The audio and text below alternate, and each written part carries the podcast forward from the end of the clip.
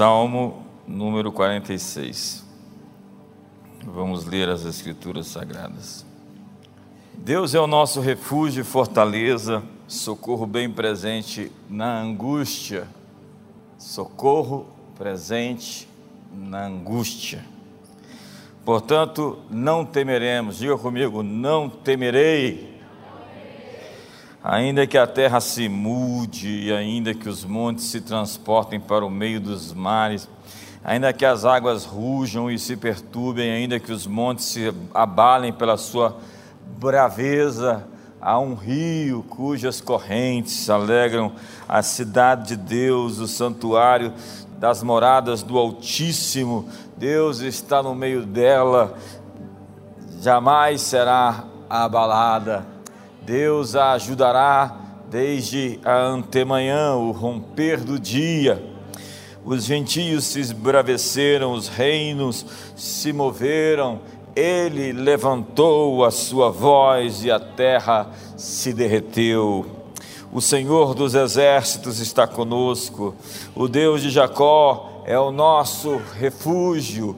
Vinde, contemplai as obras do Senhor, que desolações tem feito na terra. Ele faz cessar as guerras até o fim da terra, quebra o arco, despedaça a lança, queima os carros no fogo aquietai-vos e sabei que eu sou Deus. Serei exaltado sobre a terra, serei exaltado sobre as nações.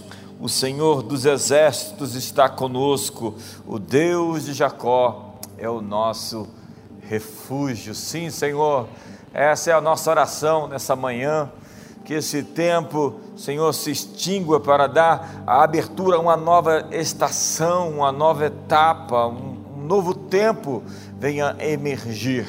Pai, celebramos o teu nome, honramos a ti, tu és digno, exaltado, bendito é o teu santo e poderoso nome. Expuseste nos céus a tua majestade, magnífico Quão formoso é, Senhor, o teu nome, a tua santidade, a tua verdade. O pardal encontrou casa, a andorinha, ninho para si, mas eu encontrei os teus altares, Senhor, Deus meu e Rei meu. Celebramos esse dia, oramos em nome de Jesus. Amém. Queridos, antes de começar a falar, é, esse é o livro da Dirce Carvalho Ouse Governar, que você pode adquirir pelo site ousegovernar.com.br ou então pelo site da editora Chara você compra. Esse livro será vendido físico somente no mês de abril, a partir do dia 17.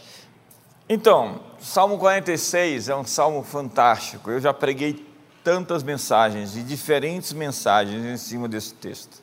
O Salmo 46 fala de um universo em desintegração, em desordem, em modo bagunça.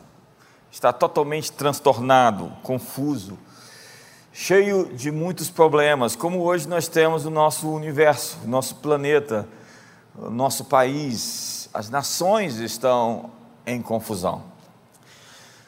E o Salmo 46 fala para nós para ficarmos quietos para descansarmos, para confiarmos. Jesus disse: No mundo tereis aflições, mas tende bom ânimo. A grande chamada de Jesus é para nos animar, nos encorajar, é para nos sentir empolgados, entusiasmados, mesmo diante das controvérsias, dos paradoxos, das confusões, das crises que o mundo atravessa nós precisamos nos alinhar com outras frequências, nos alinhar com o Espírito de Deus e não com as notícias que estão sendo divulgadas hoje na mídia. É incrível como as pessoas que têm a sua frequência baseada, fundamentada naquilo que eles assistem nos jornais. Eu estava conversando com um psicólogo, é, um grupo de psicólogos essa semana, e eles me disseram, uma das coisas que nós fazemos para as pessoas é pedimos a elas que estão em crise, em conflito, é deixe de assistir televisão. Isso é um conselho psicológico hoje, um conselho profissional, técnico. Deixe assistir televisão.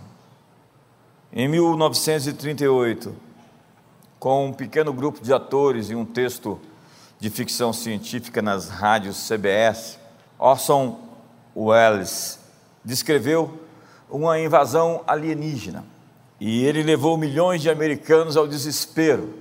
Ele narrava com detalhes como que os marcianos estavam entrando no nosso mundo.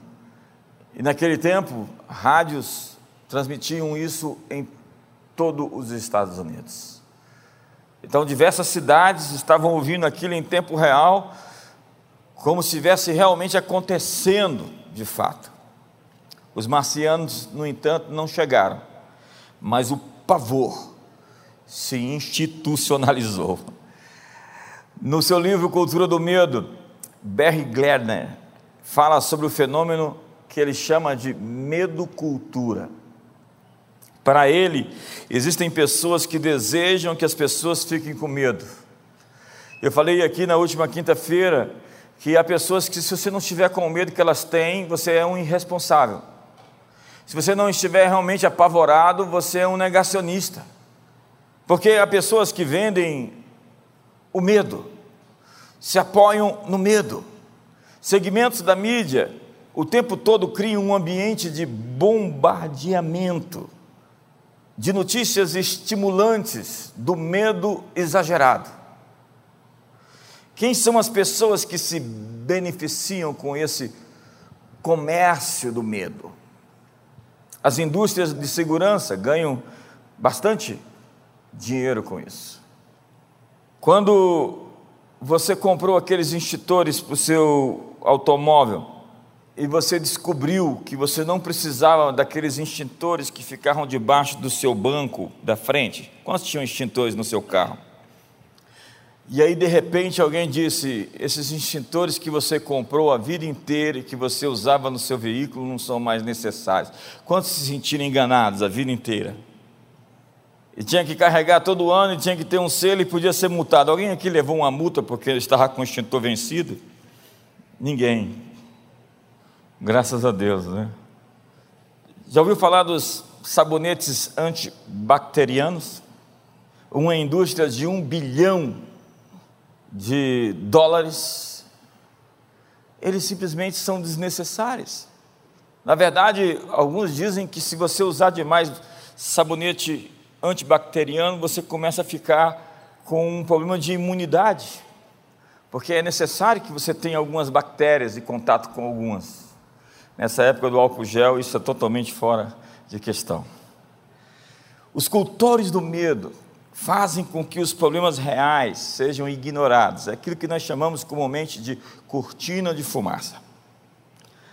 Então, ouvimos, a violência está tomando as ruas, as taxas de criminalidade cai em 20% e as notícias sobre violência crescem em 200%. Vemos reportagens histéricas sobre crianças desaparecidas. E aí nós ficamos pensando, meu Deus do céu, que mundo é esse onde as crianças estão sumindo? Temos perigos tecnológicos, como computadores que vão ficar mais inteligentes do que os homens. É um mundo Terminator, o exterminador do futuro. E você pensa quando que a inteligência artificial vai controlar tudo? Ah, sem falar nos alimentos que provocam câncer. Coloca lá no Google, alimentos que provocam câncer. E tudo vai dando câncer. É verdade, você precisa de uma alimentação saudável. A história do, do sujeito que chegou para o médico e disse: Olha, doutor, eu estou me sentindo é, feio, frágil, velho e, e, e acabado. Eu estou com um problema de visão. Então o médico disse: Não há nada de errado na sua visão. Tem gente que chega em casa e entende. Nós sofremos cada vez mais por motivos menos reais. Não é à toa que existe tanta gente se matando. Eu tenho informações sobre os surtos psicóticos que estão tendo na cidade. É incrível como as pessoas realmente estão enlouquecendo nesse período. As taxas de abuso sexual dentro de casa, violência doméstica, divórcio, alcoolismo. É incrível como não existem metrificações, medições para dar a nós esses gráficos de como nós estamos sendo afetados por esses lockdowns. Só se pensa em uma ciência quando deveria se pensar em todas elas. E as pessoas hoje se matam porque elas têm problemas imaginários ou superdimensionados, elas não encontram saídas para a vida. E como diz o Cote, se matar, o suicídio é a assinatura da sua completa, seu atestado de derrota para sempre. É como assinar um documento de que você é um perdedor. E na maioria das vezes também, essas pessoas adoecem porque elas estão sobrecarregadas de pesos e angústias que não conseguem extravasar. Medos Martin Niemöller foi um pastor alemão, e foi um pastor alemão, um pastor que nasceu na Alemanha. Ele conta a história do seu encontro com Adolf Hitler. Ele foi ouvir Hitler em um encontro em que Hitler falava já nos idos de 1941. E ele ficou muito impressionado com Hitler. E ele disse logo depois que o que eu pude ver em Adolf Hitler foi um menino muito assustado. Hitler era um homem com medo. Acredite, Stalin, Joseph Stalin, Pol Pot, do Khmer Vermelho do Camboja, Mao Tse-tung e seus campos da fome que mataram 70 milhões de pessoas na China eram homens muito assustados. Eu tenho medo de gente com medo. O que essas pessoas com medo são capazes de fazer ainda não foi escrito realmente na história. Na verdade, existe uma criança ferida por detrás de um adulto difícil. Se pudéssemos separar o que é real e o que é imaginário na vida, nós seríamos muito mais felizes. É a moça que não quer se casar porque acha que vai repetir a infelicidade da sua mãe. Por que você não quer se casar, moça? Porque eu não quero ser tão infeliz como minha mãe foi com meu pai. É o rapaz que contou uma história para si de impotência, do tipo: não vou dar conta, então não vale a pena tentar, é somente um covarde. É o marido que arrumou uma história de que a esposa está lhe traindo, e se não está ainda, vai estar algum dia. Philip Dick escreveu um conto que se chamou, que se tornou um filme chamado Minority Reporter, onde Tom Cruise é um agente da divisão pré-crime, uma agência especializada em prender pessoas antes de cometer seus crimes. Com conhecimento prévio dado pelos videntes, os chamados precogs, Cruz captura muitos acusados até que ele mesmo é acusado de cometer um crime no futuro.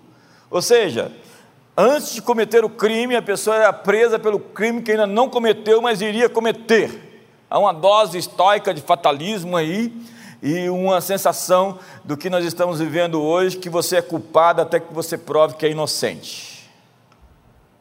É, eu estou te fazendo, te deixando pensar, eu sinto seu cérebro fazendo um certo barulho essa manhã. Sabe, há muita gente hoje punindo outros por crimes que ainda não aconteceram mas quem sabe poderiam acontecer. Você não fez, mas iria fazer. Há pessoas na nossa vida que criam um problema para depois trazer uma solução. Pense nos políticos, manipuladores, querem nos manter no problema para que dependamos dele a vida inteira. Pessoas manipuladoras adoecem todos ao redor dele. Manipuladores são as piores pessoas que eu conheço. Desconfie das pessoas que lucram com a sua dor. Hitler criou para si um mundo onde existia um inimigo imaginário que deveria ser destruído por um projeto de poder. No filme King Kong, um soldado diz aos demais soldados: às vezes o inimigo não existe até que comecemos a procurar por ele. Você, na verdade, encontra aquilo que você está procurando. Você vê aquilo que você está querendo ver. Se por um lado existem aqueles que neguem problemas reais, nós temos aqueles que estão lutando batalhas que não existem. Estamos indo a guerras que não são nossas. Há um exemplo bíblico aqui. É a história de o faraó Necó e Josias. Necó era o faraó egípcio que lutou a batalha de Carquemes contra Nabucodonosor, no ano 605, que definiu a geopolítica mundial do então, onde Nabucodonosor venceu a guerra e se tornou o grande imperador do mundo. Você conhece a história. Logo depois ele invade Jerusalém e ele a conquista. Jerusalém cai sob a Babilônia de Nabucodonosor. Deus havia dito: os egípcios que vocês veem hoje nunca mais os verá outra vez. Isso no período ainda do Êxodo, quando eles estavam saindo da escravidão. Deus estava dizendo: a guerra que vocês têm contra os egípcios terminou aqui. Essa é uma estação passada. Esse é um tipo de inimigo que você não tem que enfrentar outra vez. Eu fico feliz de saber que existem inimigos que nós nunca mais vamos enfrentar de novo. Mas Josias ignorou a palavra escrita nas Escrituras, já que as Escrituras tinham sumido e só reapareceram no seu período, e foi fazer guerra contra o Faraó, que até resistiu, querendo dizer que não queria lutar contra ele. E Josias morreu em uma guerra desnecessária. Tem gente que tem um estilo de vida de guerra, mas guerra drena energia Guerra drena recursos, guerra drena a sua saúde física e emocional. Salomão era um homem de paz e era o homem mais sábio da sua geração. Homens sábios são homens de paz. Aquela batalha de Josias era uma batalha de tempos passados. Era um inimigo de outra estação há muitas pessoas lutando contra inimigos de estações passadas. Recuse-se a lutar contra inimigos vencidos. Mas a verdade é que o medo cria muitas histórias. O medo cria muitas histórias.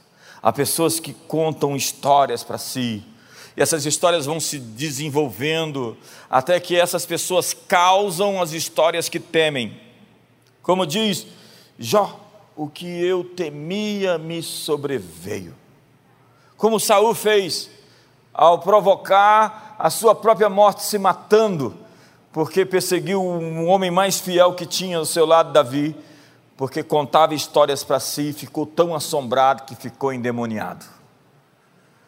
Ele contou histórias para si que o entorpeceu, que o enlouqueceu, que o tornou assustado com tudo, assustado com todos. Saul adoeceu onde não se pode adoecer, no coração. Um provérbio romano diz: um homem de coragem morre uma só vez, mas um covarde morre mil tipos de morte. Mark Twain disse: passei por coisas terríveis na vida, e algumas delas realmente aconteceram. Entenda, eu não sou um desavisado, nem ignoro os sinais de alerta que existem, mas eu estou pronto para lutar as batalhas reais e não as imaginárias. Estou pronto para matar dragões e pisar em serpentes. Mas nessa era de histeria, de enlouquecimento, de surtos, nós vivemos sob mitos, sob mentiras, sobre imaginações, sobre narrativas. O importante não é mais o que acontece, mas como se conta a história. Quem conta a história? Com que interesse a história é contada? Quem lucra com a história? Vivemos uma guerra de narrativa, já que a verdade não existe, mas é uma conjunção social, onde as pessoas que querem que a verdade seja aquela, nos conta a versão adaptada e mercandejada, editada daquilo que eles querem nos fazer acreditar. Jesus disse: Ouviste o que foi dito, eu, porém, vos digo. Por 20 vezes, Jesus está desmistificando a sabedoria popular, aquilo que chamamos de senso comum. Ele está dizendo: o que está sendo dito por aí, eu tenho algo a dizer sobre isso diferente daquilo. Nós temos fantasmas demais que nos assombram. Nós temos muitas teorias da conspiração, e algumas não são mais teorias, são conspiração mesmo. E nós temos esquizofrenias coletivas. Enquanto tudo isso, o mundo desabando, o salmista diz: Aquietai-vos. Você consegue ficar quieto? Você consegue relaxar num mundo como esse? Você consegue tirar os sapatos e descansar? É no vosso descanso, é na vossa confiança que está a vossa força diz Isaías. O Salmo 116 diz: Volta ao teu sossego, ó minha alma. É uma conversa interior que alguém está tendo consigo. Já que não tem ninguém que pregue para você, pregue para você mesmo. Se não tem ninguém para profetizar para você, profetize para você. Se não tem ninguém para te edificar, edifique a si mesmo. Só não vai para a internet para ouvir os pregadores de incredulidade ou aqueles que estão asseverando que o pior ainda nem foi visto e que está à margem, e estamos todos perto da destruição e do abismo. Ontem chegou alguém para mim na minha porta e disse: são 12 variantes. Eu disse para ele: relaxe, descanse. Nós temos as soluções para todos os problemas. Fique calmo, aquietai-vos. Diga para o senhor do Aquieta-te. Respira fundo aí, vamos lá, vamos lá, você consegue, vamos lá, obedece, hein? Você sentiu melhor agora? Melhor se tivesse sem máscara, né? Alguns, não, não, não, tá bom, fica com a máscara, não tira não. Aquietai-vos, porque existem coisas que Deus está fazendo que você ainda não sabe. Você não sabe, mas meu pai trabalha até agora Deus está nos bastidores.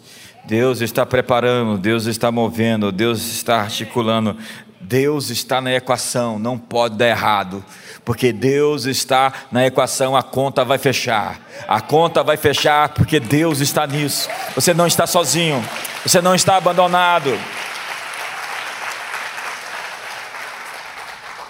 Aquietai-vos, porque todos os pensamentos dele sobre você são bons. O que, que Deus está pensando sobre você? As melhores coisas. Os pensamentos do seu pai sobre você são bons. Os pensamentos de Deus sobre você são bons. Deus está planejando o futuro. Diz Jeremias, há esperança. Diz Jeremias, eu é quem sei que pensamentos tenho ao vosso respeito. Pensamentos de paz para vos dar o fim que desejais. Conte a sua história. Qual é o fim que você deseja? Conte essa história para você. Se veja do outro lado deste rio, do outro lado dessa tempestade, do outro lado dessa crise, do outro lado dessa pandemia, você sairá do outro lado melhor do que estava antes. Me ajuda aí, se ajuda aí, faz alguma coisa. Aquietai-vos, porque sempre você irá refletir a natureza do mundo do qual você está mais consciente. Eu vejo as pessoas apavoradas e digo: de que mundo você está consciente? É o universo dos vírus, não toque em nada, não respire perto de ninguém. Tome as medidas, por favor, os distanciamentos. Isso é pedido, isso é, isso é, isso é o mínimo, é simplesmente o, o que você tem que fazer, se cuidar e cuidar dos outros. Mas não fique tão assombrado e assustado desse jeito. Gente dirigindo sozinho no carro de máscara. o vírus deve entrar dentro do carro para aquele negócio. É, assim, virou uma sina, uma síndrome, uma, uma doença, um, um, uma histeria. E o problema é que essa histeria se tornou coletiva, onde se você não está assustado e com medo, as pessoas dizem, eu, eu tenho medo de quem tem coragem. Sabe, eu já tive esse negócio, ele não é uma brincadeira. Mas se você cuidar da maneira certa, você sai do outro lado, porque existem soluções para isso. Nós não estamos no universo. Entenda que Deus não criou para nós um universo onde nós não temos saídas. Sempre existem saídas. Sempre existem respostas.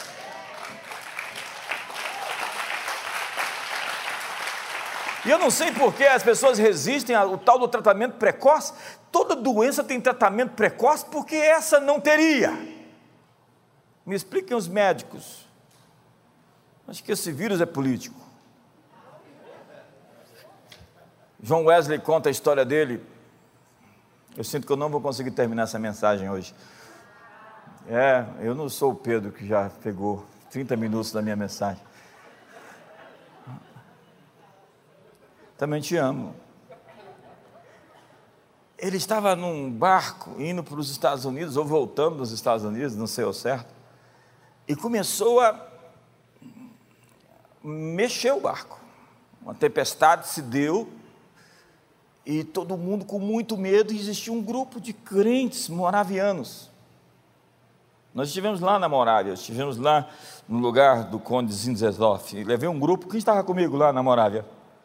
Em Dresden, em Herhut. Ninguém estava comigo. Você não estava, não, Pedro? Você estava? Por que você não levantou a mão? Meu, ah, tá bom meu alemão? Você quer corrigir alguma coisa? Então nós estávamos lá na Morávia e o João Wesley disse que ficou muito inspirado pela atitude daqueles crentes com relação à tempestade. Eles estavam cantando, eles tinham paz, eles estavam tranquilos, eles estavam pacificados. Enquanto todos estavam apavorados, você olhava para eles e estava tudo bem. Nós estamos precisando de cristãos nessa época onde tudo está bem, apesar da tempestade lá fora. E como é que estão as coisas? Estão bem. Os tempos são estranhos, mas tempos estranhos trazem bênçãos maiores, bênçãos melhores. Eu, eu disse para alguém essa semana: as pessoas que me dão mais problemas são as pessoas que me trazem mais recompensas. Pessoas difíceis são as pessoas que Deus escondeu nelas, pessoas com, com maiores resultados para você. Então, enxergue essa pessoa diferente. Ela vai trazer um resultado melhor e maior para a sua vida. Então, essas tempestades que existem, essas crises todas, elas vão promover a humanidade. Nós estamos no modo promoção. Quantos estão para ser promovidos aqui? Então, aquietai-vos. Vamos lá de novo, respire fundo. Você devia fazer isso todo dia, muitas vezes. Aquietai-vos. É uma chamada para a consciência do reino de Deus antes de qualquer coisa.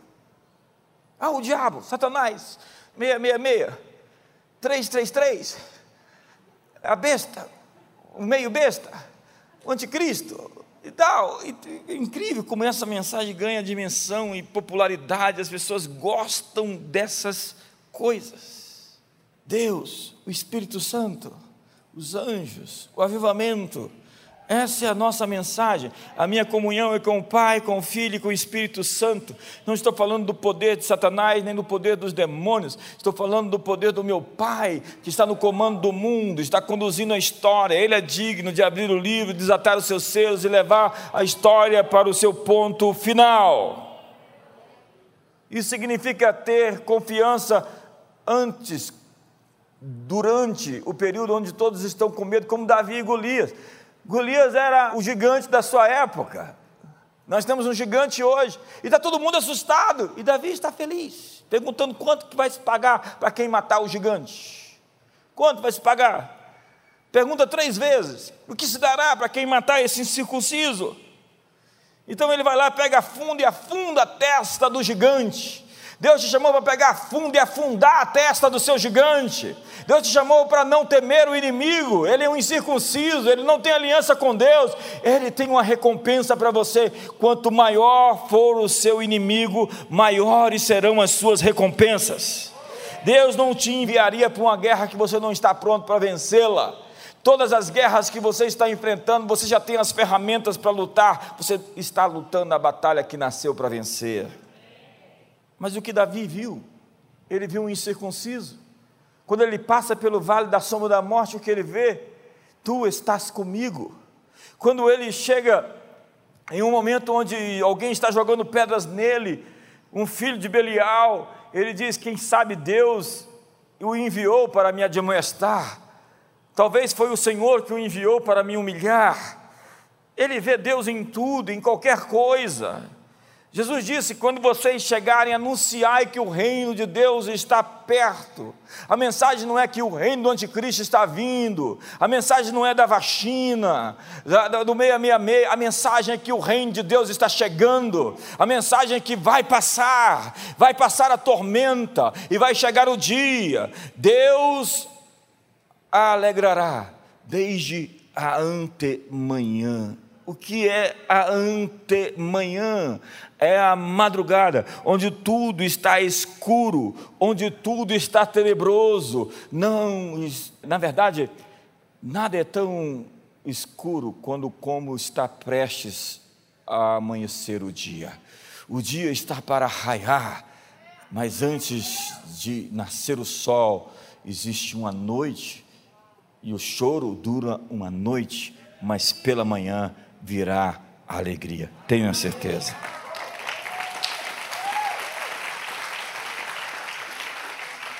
Então nós precisamos da consciência de Deus. Catherine Kuhlman dizia: Vocês não sabem que Ele é mais real para mim do que vocês? Ela tinha tanta consciência de Deus que ela entrava e não via doença, ela via cura. E simplesmente quando ela chegava, membros começavam a crescer. Você tem tanto consciência da sua doença que você fala como é impossível, matematicamente, cartesianamente, um membro atrofiado, um, um pé, um, um, uma perna, um braço começar a crescer. Isso não é normal, natural. Mas ela tinha tanta consciência de Deus que para ela essa métrica, essa mensuração, essa matemática, esse cálculo frio, cartesiano não interessava. Deus é Deus. Deus é o Senhor. Então, se ele disse que foi Jonas que engoliu o grande peixe, o Deus que criou o peixe, que criou Jonas, pode fazer Jonas engolir o grande peixe. Ele fez os quasares, as supernovas e os buracos negros. Porventura há impossíveis para Deus em suas promessas. O Deus que criou o universo, há alguma coisa que ele não possa fazer?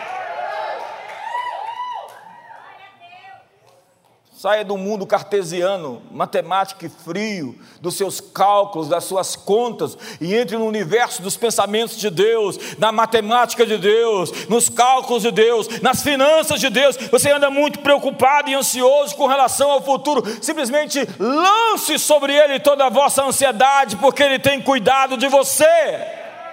Ele vai cuidar de você como um pai cuida. Você não está aqui sozinho, abandonado, você não está por conta própria.